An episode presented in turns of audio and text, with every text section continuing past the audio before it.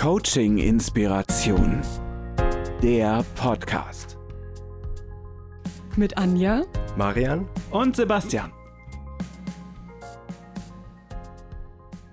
Hallo und herzlich willkommen zu einer neuen Folge von Coaching Inspiration. Wir haben heute für euch das spannende Thema mitgebracht, die sieben Coaching-Phasen, also wie quasi eine Struktur eines Coachings aussehen soll. Und wie immer starten wir mit einem inspirierenden Zitat von John Whitmore.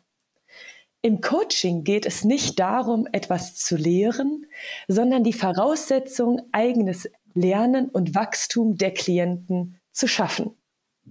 Ja, und damit sind wir schon direkt mitten im Thema der Ablauf eines Coachings. Ähm, ja, Marian, wofür braucht man denn genau so einen Ablauf? Du kannst dir das wie einen Leitfaden vorstellen. Und anhand von diesen sieben Phasen kannst du dir selber Struktur geben, wenn du den Coaching-Prozess anleitest. Und gleichzeitig ist es gerade auch am Anfang, wenn man neu mit Coaching startet, durchaus nützlich, wenn man eine gewisse Idee hat, was denn eigentlich so ein Coaching beinhaltet oder was für Phasen es gibt um dann eben die Sicherheit zu haben, ein Coaching auch anleiten zu können. Ach cool, ja, also quasi bringt es einem dann die Struktur, dass man die Coachings dann halt auch ja bei jedem Klienten beziehungsweise Klientin natürlich auch irgendwie gleich umsetzt, ne, so von den Rahmenbedingungen her. Ja, du hast auf jeden Fall die Rahmenbedingungen. Wichtig ist dazu zu sagen, das ist jetzt nicht in Stein gemeißelt. Die Phasen müssen Schritt für Schritt immer gleich abgehandelt zu werden. Das ist wirklich eher eine lockere Orientierung dass ich als Coach weiß, okay, das sind Phasen des Coachings. Wenn ich mal möglicherweise nicht genau weiß, wo ich gerade bin, was ich sagen soll, dass ich mich dann anhand dieser Phasen wieder orientieren kann, dass ich das Gespräch wieder neu anleiten kann. Und so kannst du dir das vorstellen. Das ist wie so ein nützlicher Leitfaden, eine nützliche Orientierung, damit du dich im Coaching wieder zurechtfindest und das gut anleiten kannst. Okay, das hört sich schon mal sehr sinnvoll an. Was sind denn diese sieben Coaching-Phasen? Die erste Phase ist die Klärung der Absicht des Coachings. Also man startet sozusagen in das Coaching rein und fragt, was müsste für dich heute passiert sein, dass sich am Ende dieses Coaching für dich gelohnt hat. Da ist der Grundgedanke, dass gerade am Anfang, dass man versucht, die Gefühle abzuholen. Also meistens kommt dann sowas wie, ach, ich fühle mich erleichtert oder möglicherweise sagt, sagt Klient oder Klientin, ach, ich hätte mehr Klarheit, ich weiß, vielleicht möglicherweise einen ersten Schritt schon. Und das Geschickte daran ist, dass du dann einmal die Erwartung sozusagen drin hast und gleichzeitig kann Coachee langsam und sanft in das Coaching hineinkommen. Das ist der Grundgedanke von der ersten Phase. Mhm. Hilft natürlich auch zu wissen, was so ein bisschen diese Erwartungen von der Person sind. Ne? Wenn jetzt jemand zum Beispiel dann sagt, ja, ich hätte gern schon mal auch vielleicht erste Schritte oder wie so ein Leitfaden, dass man dann auch schon direkt eigentlich weiß, worauf man so ein bisschen hinarbeiten kann in dem Gespräch, richtig? Richtig, und du kannst dir das natürlich auch mitschreiben. Also hier ist es vielleicht auch immer wichtig als, als transparent, dass man sagt, ist es für, für sie oder für dich in Ordnung, wenn ich ein bisschen mitschreibe und dann sagt Coachee, ja, das ist in Ordnung und dann kann man sich diesen ersten Punkt auch schon direkt mitschreiben. Dann weiß man, okay, das ist die Absicht des Coaches. Hier ist es wichtig, dass wir da weiterkommen, dass wir da einen Fokus drauf legen. Es ist auf jeden Fall eine gute Möglichkeit, eine gute Technik. Perfekt. Was folgt denn danach? Danach gibt es die Informationssammlung. Und bei der Informationssammlung habe ich immer so ein bisschen Schwierigkeiten gehabt. Also ich habe das Ganze beim INECO gelernt, beim Institut INECO an der Universität zu Köln. Und da ist es mir immer ein bisschen schwer gefallen, okay, was genau ist die Informationssammlung, bis ich das dann von einer Dozentin sehr klar erklärt bekommen habe. Und zwar ist die Informationssammlung insofern wichtig, weil es die relevanten Informationen auf den Tisch äh, räumt für das Coaching. Also es geht nicht darum, dass ich Warum-Fragen stelle und alles, was irgendwie wichtig ist, sammle, sondern es ist eher so, dass ich frage, dass ich den Coachee oder die Coachee frage, was sind denn hier absolut relevante Informationen, die wir beide gemeinsam für ein erfolgreiches Coaching brauchen? Und dann ist es häufig so, dass die Klientin oder der Klient auch schon einige Informationen teilt, die dann auch wirklich sehr, sehr relevant sind. Und wenn man diese Informationssammlung nicht hat und diese relevanten Informationen nicht kennt, dann kann es sein, dass man Tool anwendet oder den Prozess, den Coaching-Prozess in eine Richtung lenkt, die sozusagen gar nicht passend ist, weil eine ganz zentrale Information noch nicht auf dem Tisch liegt, auf dem virtuellen Tisch. Und deswegen ist es so wichtig, dass man in der Informationssammlung da diese, diese Frage stellt, was sind denn absolut relevante Informationen, dass Coachie da die Möglichkeit hat, das zu teilen. Ja. Ja, tatsächlich kann ich auch gut nachempfinden. Ich mache das im Coaching häufig auch so, wenn ich merke, dass Personen so abschweifen. Es gibt ja Personen, die dann denken, es könnte irgendwie alles relevant sein. Ich weiß nicht, Marian, ob du es auch kennst, dass ja, man manchmal Personen auch nochmal so also einholen muss, sag ich mal, wieder sagen muss, hey, pass auf, es geht wirklich um die relevanten Punkte, weil sonst kann es auch mal passieren, dass doch ja quasi diese Klärung sonst schon gefühlt eine Stunde dauern würde, wenn man da eine Person nicht versucht, auch wieder so ein bisschen zurückzuholen und wirklich die Dinge auf den Punkt zu bringen. Ja, ganz genau. Also wieder zurück auf den Punkt bringen. Und das, was ich auch gelernt habe von der Dozentin, sie meinte, dass diese Informationssammlung auch wirklich nützlich ist, um den Rapport aufzubauen. Also mit Rapport ist gemeint, dass man sich zusammen wohlfühlt, dass man sich gegenseitig vertraut. Und wenn ich sozusagen als Klient die Möglichkeit habe, die absolut relevanten Informationen zu teilen, und ich habe sozusagen einen Coach oder eine Coach, die mir wirklich zuhört, dann fühle ich mich wohl, komme gut ins Gespräch rein und kann dann Schritt für Schritt mich weiter öffnen. Ja, das macht Sinn. Wie geht es dann weiter? Die dritte Phase ist dann die konkrete Klärung des Anliegens. Und mit Anliegen, das kann man als Ziel oder als Thema beschreiben. Also was ist wirklich heute das Thema, was mitgebracht wird? Und bei dem Thema, das ist ganz wichtig, dass man wirklich versucht, ein spezifisches Ziel zu formulieren. Also dass es wirklich klar ist, dass genau das am Ende bei rumkommen soll, dass das mein Ziel als Klient oder Klientin ist. Und hier ist es in meinen Augen eine absolut wichtige Phase, damit das Coaching erfolgreich ist, weil wenn das Anliegen zu schnell abgehandelt wird und man noch gar nicht genau weiß, was denn eigentlich wirklich wichtig ist für den Klienten oder die Klientin, dann kann man falsch abbiegen mit den weiteren Fragen und den weiteren Interventionen und Tools. Deswegen hier die Empfehlung, wird auch immer vom Ineco ausgesprochen, dass man sich wirklich viel Zeit lässt, dieses Anliegen zu verstehen, die unterschiedlichen Aspekte zu beleuchten und dann am Ende wirklich ein Ziel formuliert hat, was für, für den Klient oder die Klientin ganz, ganz klare Richtung für das Gespräch gibt. Ganz wichtige Phase. Genau. Vor allem sollte das Ziel ja auch positiv sein. Ne? Also, mhm. dass man eine positive Formulierung macht, zum Beispiel, ich möchte Klarheit gewinnen, sage ich jetzt einfach mal, ob ich in meinem Job verbleiben möchte. Ne? Ja, genau.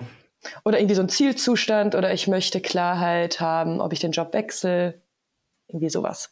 Ja, es sollte selbst erreichbar sein. Das ist auch immer ganz wichtig. Und das, was auch eine mögliche Technik ist, ist, dass man äh, den Klienten oder die Klientin fragt, wenn du dein Ziel oder dein Thema als Frage formulieren müsstest, wie würdest du das machen? Und das ist auch immer eine gute Möglichkeit, um wirklich Coachee selbst formulieren zu lassen und dann darauf basierend das Ganze weiter zu schärfen, weitere Aspekte zu beleuchten. Und dann kann man noch die Frage anschließen, woran würdest du erkennen, dass dein Ziel, dein Thema erreicht ist? Und dann hast du automatisch noch eine messbare Komponente drin und wir werden konkreter in dem Coaching anliegen. Super. Hättest du irgendwie eine Beispielfrage? Also was wäre so ein typisches Anliegen als Frage? Für das Anliegen meinst du? Genau. Also das, was man starten kann, womit man starten kann, ist, wenn die Informationssammlung durch ist, könnte man sozusagen sagen, wenn Sie heute ein Ziel formulieren müssten und mit einem Ich möchte Satz starten, wie würden Sie diese, das formulieren? Dann mhm. kann man sozusagen schon mal das Ganze spezifizieren. Dann sagt man zum Beispiel, ich möchte mehr Klarheit gewinnen. Und das ist jetzt noch relativ, das ist noch nicht so richtig konkret, es ist noch nicht kein fertiges Anliegen und dann kann man aber darauf basierend, wie eben mit der Technik, die ich, die ich gesagt hatte, mit der Frage, wenn man es als Frage formulieren müsste, dann kann man immer weiter und tiefer kommen. Und hier ist es auch wichtig, dass man sich ein Zielsystem überlegt. Also zum Beispiel das Smart-Modell könnte man im Hinterkopf haben, dass man die Dimensionen abfragt, also dass es spezifisch ist, dass es messbar ist, dass es attraktiv ist, dass es realistisch ist und dass es terminiert ist. Wenn man das so ein bisschen im Hinterkopf hat und da die Fragen dann darauf anpasst, dann kann man in dem Anliegen immer spezifischer und genauer werden. Und das ist dann absolut entscheidend, damit auch die späteren Interventionen und Fragetechniken gut funktionieren und Klientin oder Klient am Ende für sich einen Mehrwert daraus ziehen kann. Genau, wie man das gut messen kann, ist, ähm, ob man jetzt seinem Ziel näher gekommen ist, das geht sehr gut über die Skalierungsfrage. Die wende ich in meinen Coachings oft an, dass ich einfach frage, ähm, ja, in Bezug auf deine, dein Anliegen, in Bezug auf die Klarheit, zum Beispiel den Job zu wechseln, kann man dann diese Skalierungsfrage anwenden und dann sagen, Klarheit wäre zum Beispiel, also in Bezug von 0 bis 10. 0 wäre, ich bin überhaupt nicht klar auf mein Thema, ob ich den Job wechseln will, zu 10. 10 ist, ich bin total klar. Könnte man dann fragen, wo befindest du dich in diesem Moment? Und dann, wenn eine Person gerade in ein Coaching gestartet ist, wird sie natürlich in Bezug auf die Klarheit vielleicht noch nicht so hoch sein, dass sie vielleicht sagt, ja, ich befinde mich gerade bei einer 2 und dann könnte man gut fragen, okay, was könnte denn das Ziel heute sein? Ja, zum Beispiel 2,5 bis 3. Und was muss passieren, um dahin zu gelangen? Das ist genau die Frage, die ja Marian auch vorhin gestellt hat. Mit was müsste passieren, damit du heute quasi happy aus diesem Coaching rausgehst? Und dann kommen ja so Antworten wie zum Beispiel, ja, erste Ansätze, wie ich das herausfinden kann. Und die kann man dann an der Stelle gut bearbeiten. Das ist auch eine schöne Technik, um am Ende nochmal die Erfolgskontrolle sicherzustellen. Also wenn man dann am Ende nochmal fragt, okay, wenn Sie es nochmal auf einer Skala bewerten müssten, wie würden Sie das jetzt tun? Und auch dann hat man nochmal diese Erfolgskontrolle drin. Und das ist eine gute Sache. Genau, stimmt. Immer am Ende dann nochmal zu sagen, ne, und wo befinden wir uns gerade. Ja, klasse. Was kommt denn nach der Phase mit der äh, Anliegenklärung? Die vierte Phase ist dann dass man auf die Ressourcen und auf die Lösung an, eingeht, also auf die ersten Lösungsansätze. Und deine Skalierungsfrage geht auch schon so ein bisschen in die Richtung, dass man schaut, okay, angenommen, sie hätten ihr Problem gelöst. Was wäre dann anders? Und dass man sozusagen erste Lösungsansätze, also aus der Problemtrance in die Lösungstrance führt. Das ist der Grundgedanke, den man hier hat. Also Lösungstrance, was damit eigentlich gemeint ist, dass man die Aufmerksamkeit auf mögliche Lösungen richtet, anhand von Fragen, und dass man dann Schritt für Schritt das Ganze vertieft. Perfekt. Was folgt danach? Die fünfte Phase ist dann die Außenperspektive. Das ist der Grundgedanke, dass man beispielsweise zirkuläre Fragen nutzt und dass man noch eine weitere Perspektive außerhalb der Klientin oder des Klienten einführt. Ein Beispiel dazu, wie würde deine beste Freundin eine Lösung, eine Lösung für dich vorschlagen? Oder was würde deine beste Freundin dazu sagen, wenn sie dich jetzt hier so sehen würde? Was würde ihr da als erstes einfallen?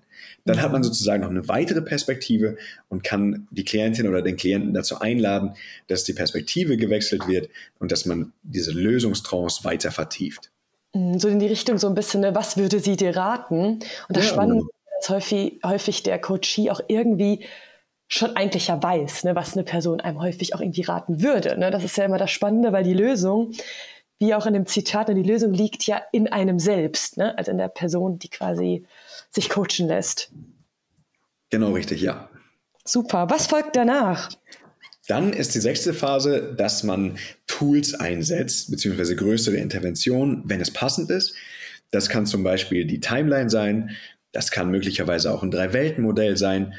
Und der Grundgedanke ist, dass man hier die zunächst am Anfang rausgearbeiteten Lösungsansätze, dass man die weiter vertieft, dass man einen Schritt tiefer kommt, eine Ebene tiefer kommt und anhand von diesen Tools dann ja, den Mehrwert weiter erhöht. Genau, diese Methodiken sind super hilfreich, ähm, liebe Zuhörende. Da hatten wir auch schon mal eine Folge zum Tetralemma. Das ist auch so eine richtig tolle Coaching-Übung, um einfach auch seine, ich sag immer so die inneren Stimmen, inneren Kritiker auch so herauszufinden. Also hört da auch gerne noch mal in die Folge hinein. Und gerade auch das Thema Timeline oder auch, vielleicht kennt der ein oder andere die Übung Rat des Lebens. Richtig spannend. Da geht es darum zu schauen, was hat man gerade so für einen Status quo. Ne? Also man hat verschiedene Lebensbereiche, zum Beispiel das Thema Beruf, ähm, Abenteuer, Gesundheit, äh, Freunde und Familie, aber auch Finanzen. Ne? Es gibt ganz viele Lebensbereiche, die man halt haben kann. Und über dieses Tool, also über diese Methodik, würde man im Coaching herausfinden, ja, wie ist eigentlich gerade der Status quo? Also bin ich eigentlich glücklich? Widme ich auch wirklich dem Bereich die Aufmerksamkeit, der mir wichtig ist? Ähm, manchmal kann es auch immer mal sein, dass man Ziele aus den Augen verli äh, verliert oder dass manche Bereiche gar nicht so die Aufmerksamkeit bekommen, die eigentlich vielleicht Aufmerksamkeit bekommen sollten. Und äh, wirklich eine super spannende Methodik und wirklich hilfreich. Und dazu habe ich auch ein Workbook gemacht, also mit vielen schönen Methodiken, um auch erstmal so zu schauen, ne, was ist eigentlich gerade so der Status quo Ich bin gerade noch in der Erstellung, ist aber bald erhältlich. Also ich werde dann den Link auch noch mal unten hinpacken, wenn du dich für das Workbook interessierst. Und ich kann nur sagen, wirklich eine klasse Übung, um halt auch herauszufinden, was man vielleicht auch nicht mehr so möchte und ja, was man vielleicht in seinem Leben verändern möchte an der Stelle. Genau. Und was erfolgt dann quasi nach dieser Phase? Das ist die siebte und letzte Phase und da geht es dann darum, dass man alles, was man gemacht hat, nochmal verdichtet, dass man das Ganze integriert und dann dafür sorgt, dass Klientin oder Klient gut gehen kann. Und konkret ist damit auch gemeint, dass man einen ersten konkreten äh, Schritt definiert. Also was könnte der erste mögliche Schritt sein? Das ist hier so eine Kernfrage. Und dass man so ein bisschen Verbindlichkeit reinbringt, damit dann auch wirklich äh, in die Aktion gegangen werden kann. Also es ist auch immer ganz, ganz wichtig, dass man wirklich ein erstes Ziel oder eine erste Vereinbarung definiert, damit dann auch das Coaching im Alltag integriert werden kann. So ein bisschen so Maßnahmen, dass die Person so wie so, eine, so ein paar Schritte, dass die Person einfach weiß, okay, was kann ich eigentlich dann auch schon selbst umsetzen, ne? Ja, richtig, genau. Genau, wie wir es schon gesagt haben, eigentlich auch an der Stelle dann nochmal der Abgleich zur äh, Skala, ne? dass man dann nochmal irgendwie sich absichert und fragt, wenn du nochmal ne, auf dein Anliegen schaust und auf das, was du heute erreichen wolltest, wo befindest du dich jetzt gerade auf dieser Skala von 0 bis 10? Genau. Super. Ja, ich würde immer sagen, so ein Rahmen ist ja irgendwie auch für einen selbst immer hilfreich, auch als, als Coach, um einfach so zu wissen, ne, wo steht man gerade. Du sagtest schon, die Phasen sind nicht in Stein gemeißelt. Ähm, was würdest du denn sagen, so auch als Coach, wie kann man sich da selbst gut analysieren? Also, dass ich überhaupt weiß, wie gelingen mir denn eigentlich diese Phasen? Das ist, zuerst ist es ganz wichtig, dass man bei dem Analysieren nicht zu streng ist. Also diese sieben Phasen sind wirklich ein lockerer Leitfaden und je nach Gespräch kann sich das auch immer ändern.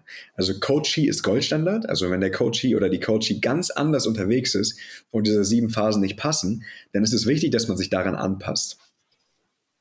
Gleichzeitig kann ich es aber auch dafür nutzen, diese sieben Phasen dafür nutzen, wenn ich mir meine eigenen Coachings nochmal anhöre. Dann kann ich versuchen rauszuhören, wo ich gerade bin, kann versuchen rauszuhören, ob ich alle Phasen mit in meinem Coaching drin habe. Und das hilft mir wiederum bei der Selbstreflexion. Und wenn ich weiß, wo ich beispielsweise noch Schwierigkeiten oder Herausforderungen habe, Entwicklungspotenzial, dann kann ich ganz gezielt Literatur suchen, um mich in der jeweiligen Phase fortzubilden. Da auch nochmal ein kurzes Beispiel und eine kurze Idee.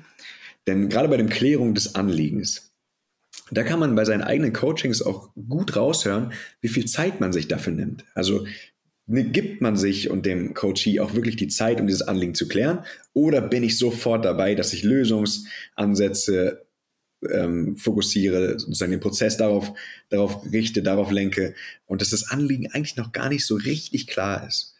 Und da ist es auch interessant, weil häufig ist so bei, so bei so einem Anliegen, dass sich das auch nochmal wandelt. Also es fängt erstmal an mit einem Anliegen und wenn dann mehr Informationen kommen, das Ganze spezifischer wird, man das Ganze nachschärft, dann ändert sich die Formulierung oder auch teilweise auch das Coaching-Anliegen komplett. Und deswegen ist es so wichtig, dass man sich dann, wenn man sich seine Coaches nochmal anhört, dass man versucht, auf die Klärung des Anliegens zu achten und gleichzeitig kann man eben diese sieben Phasen wie ein Leitfaden nochmal durchgehen und schauen, okay, habe ich das drin? Hätte ich das gebraucht? Oder manchmal braucht man das auch gar nicht. Aber es ist sozusagen eine Möglichkeit, um die eigene Selbstreflexion weiter zu schärfen. Ja, ist halt auch super wichtig, ne? weil häufig kommt man selbst mal vielleicht in so einen Tunnelblick, dass man denkt, ach cool, ne, Anliegen abgehakt. Aber eigentlich soll es ja zeigen, dass man eher Raum lassen soll, dass man sagt, ähm, dass sich das Anliegen halt ändern kann. Also nicht, dass es so, wie du es ja auch schon gesagt hast, in Stein gemeißelt ist, sondern dass man einfach auch offen ist zu erkennen, hey, da muss ich nachschärfen, ich muss es verändern und nicht so, dass man selbst denkt, oh, ich habe hier die sieben Phasen, die muss ich abarbeiten, weil darum geht es natürlich nicht. Ja, genau richtig. Und was auch ganz wichtig ist, ist, dass die Haltung im Coaching und auch bei den sieben Phasen immer präsent ist. Also es geht um Wertschätzung, es geht um Kongruenz und es geht um Empathie. Und wenn diese Haltung gegeben ist und die sieben Phasen möglicherweise nicht perfekt abgearbeitet sind, dann ist es trotzdem auf jeden Fall möglich, ein sehr, sehr gutes Coaching zu machen. Das heißt, nur weil ich diese sieben Phasen kenne und die akribisch abarbeite, heißt noch lange nicht, dass ich ein gutes Coaching gemacht habe. Das ist ganz wichtig zu verstehen, weil wenn wir die Haltung haben und die sieben Phasen möglicherweise nicht perfekt sind, dann heißt es noch lange nicht, dass wir irgendwie Fehler gemacht haben, sondern es kann wirklich sein, dass man manchmal die Phasen gar nicht so akribisch braucht. Es ist wirklich ein Leitfaden, lockerer Leitfaden, den ich für meine eigene Orientierung nutzen kann. Und ich wiederhole das hier auch an der Stelle noch, noch mal, weil es ganz, ganz wichtig ist, dass man sich nicht zu stark in diese sieben Phasen eingrenzt und dann denkt, oh nein, die Phasen müssen jetzt an dieser Minute gemacht werden, weil das ist, Co Co das ist einfach kein Coaching. Also Coaching ist ein dynamischer Prozess. Es ist ein Prozess, wo Coachee sich selber sozusagen als Experte oder als Expertin sieht. Und das ist wichtiger als eine perfekte Durchführung von sieben Phasen. Das ist ganz wichtig zu verstehen.